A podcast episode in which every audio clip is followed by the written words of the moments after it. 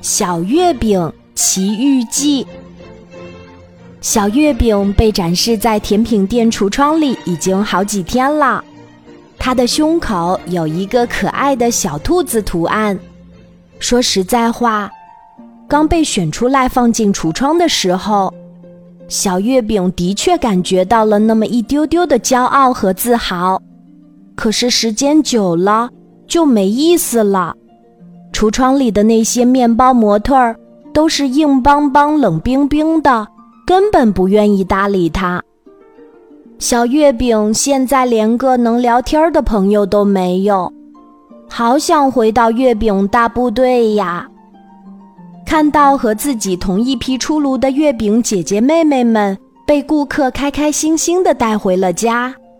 小月饼心里挺羡慕的，唉，我什么时候才能被顾客选中呀？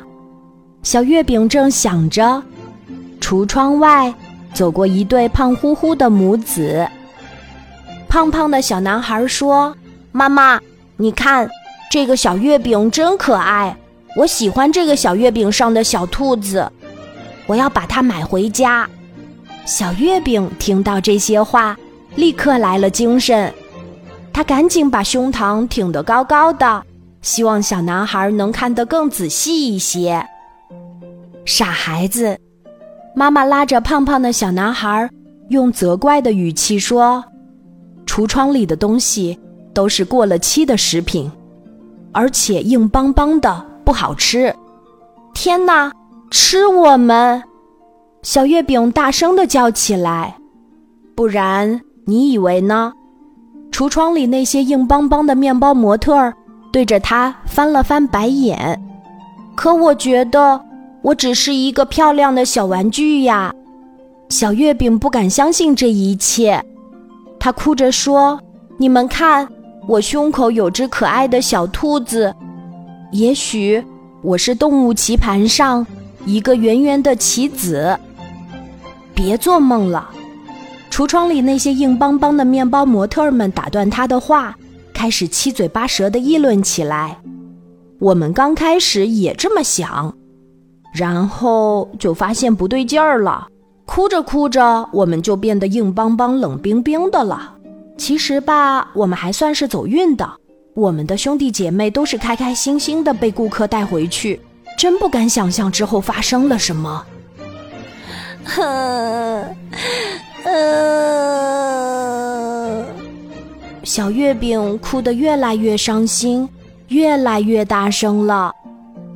夜深了，月光照进甜品店的橱窗里，小月饼抽泣着，对着月亮婆婆许愿：“我要离开这个恐怖的地方，一刻也不愿意待在这儿。”月亮婆婆好像听见了小月饼的心声。难过的钻进了乌云里。漆黑的街道上，一只凶恶的猫正在追赶一只可怜的小老鼠。惊慌的小老鼠没注意，一头撞上了甜品店的橱窗玻璃。只听“砰”的一声，小老鼠从橱窗玻璃上滑了下来。紧接着又是一声巨响，原来这只凶恶的猫也撞上了橱窗玻璃。它可没有小老鼠那么幸运，橱窗玻璃破了个洞，它被碎玻璃给砸伤了。哎呦，太疼了！受伤的恶猫哭着跑回家找爸爸妈妈了。机会来啦！小月饼见到橱窗玻璃下面有个洞，赶紧跳下来，准备从这个洞口逃跑。嗨，你好，我是小老鼠。小老鼠主动和小月饼打招呼：“嗨，你好，我是动物棋盘上的一个小棋子。”小月饼脑子里正想着逃跑线路，哪里还有心思和小老鼠对话呀？哈，我知道你是一个冒充棋子的小月饼。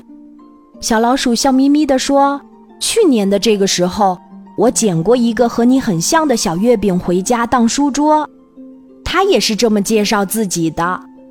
后来呢？小月饼心想：“哼，这只坏老鼠不会再打我的主意吧？”后来，和我一起看过世界地图后，他决定去环游世界了。小老鼠托起脸颊，陶醉地说：“他还给我寄了很多很多明信片，真的好想他呀。”这些都是真的吗？小月饼真不敢相信自己的耳朵。是真的，他也给我们寄了明信片。橱窗里那些硬邦邦的面包模特们又开始七嘴八舌地议论起来。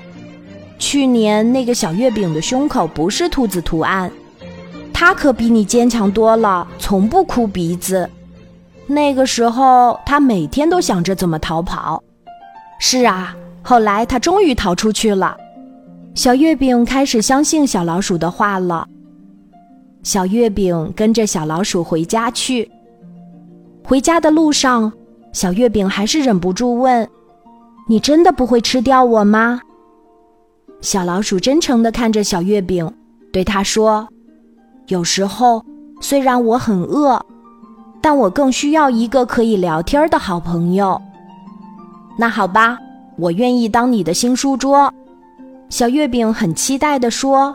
“不过，你也要把世界地图打开给我看一看。”嗯，没问题。小老鼠拼命的点点头。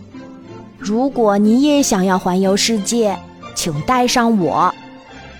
月亮婆婆从乌云里钻出来，照亮了街道。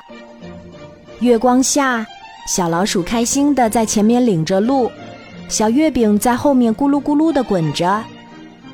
有好朋友相伴的感觉，可真好呀。